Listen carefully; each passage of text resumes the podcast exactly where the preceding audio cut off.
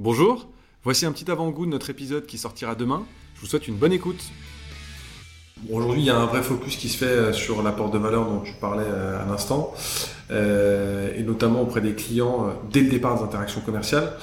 Comment ça se traduit selon toi? Comment on fait pour faire pour déclencher le meilleur effet waouh? Comment on fait pour dès le démarrage présenter la, une proposition de valeur qui soit différenciante, qui soit qui témoigne vraiment d'une efficacité commerciale et d'un ROI derrière pour pour les organisations?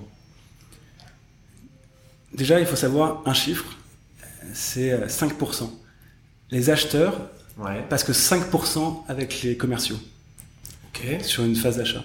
Ça, c'est une, enquête qu'on a fait avec HubSpot sur plus de 200 000 clients. Euh, donc, quand on comprend qu'en fait l'acheteur, il a très peu de temps à passer avec le, mmh. commercial, c'est-à-dire que le, peu de temps passé, il faut qu'il soit extrêmement valorisé. Mmh. Ça veut aussi dire que l'acheteur, aujourd'hui, il, fait son achat tout seul. C'est-à-dire, il va mmh. sur Google, il va sur d'autres outils, il comprend avant d'arriver dans le meeting, il est préparé, il sait à peu près de quoi on va parler. Euh, c'est à l'AI aussi d'en faire, faire de même. Il doit arriver préparé.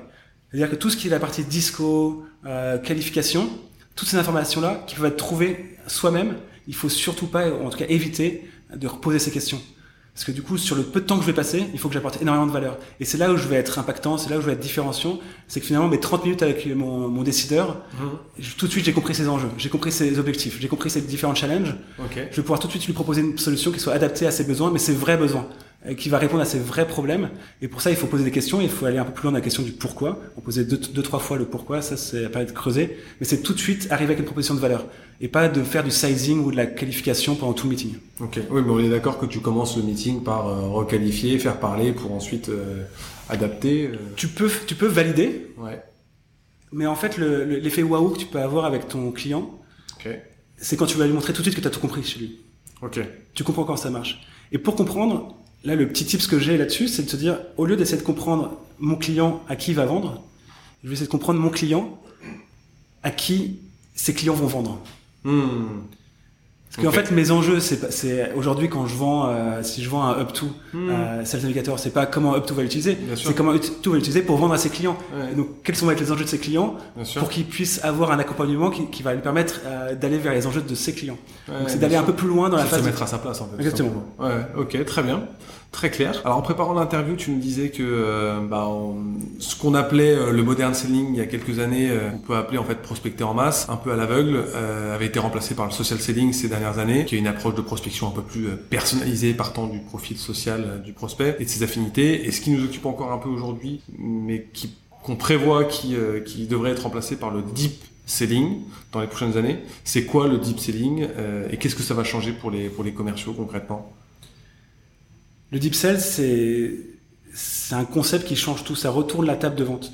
Euh, Aujourd'hui, les, dirigeants commerciaux considèrent trop qu'il faut passer du temps avec ses clients et moins de temps à faire de la recherche. Mm-hmm.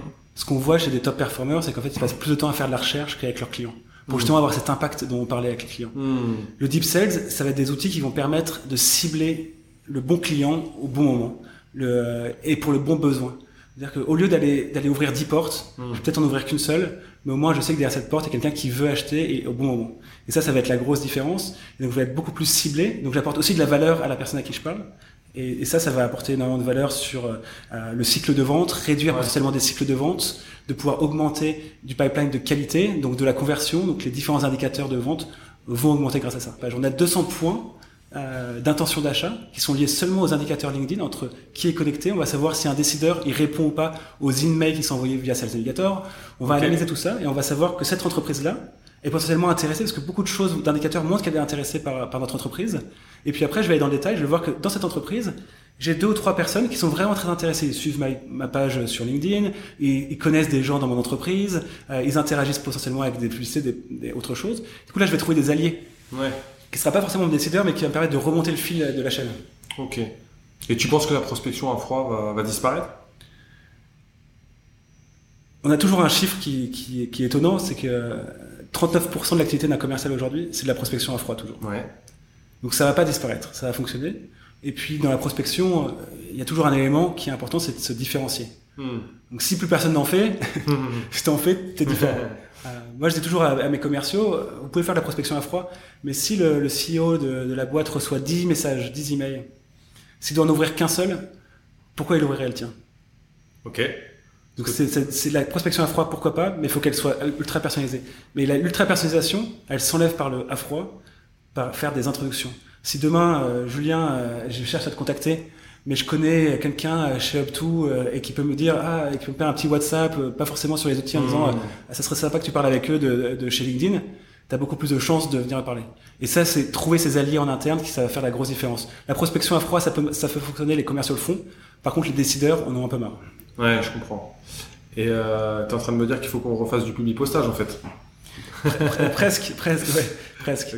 En vrai, aller, aller taper à la porte, des, des, faire du, taper à la porte, du porte-à-porte, hmm. pourquoi pas, ça peut marcher. La seule différence avec ton porte-à-porte, c'est que tu vas taper à 10 portes, tu sais pas qui y a derrière la porte. Bien sûr. Tu sais pas qui y a derrière la porte et s'il est intéressé ou pas. Hmm. Pourquoi pas aller taper à la porte des gens, mais au moins essayer de savoir qui est derrière et si la personne pourrait être intéressée à acheter mon produit.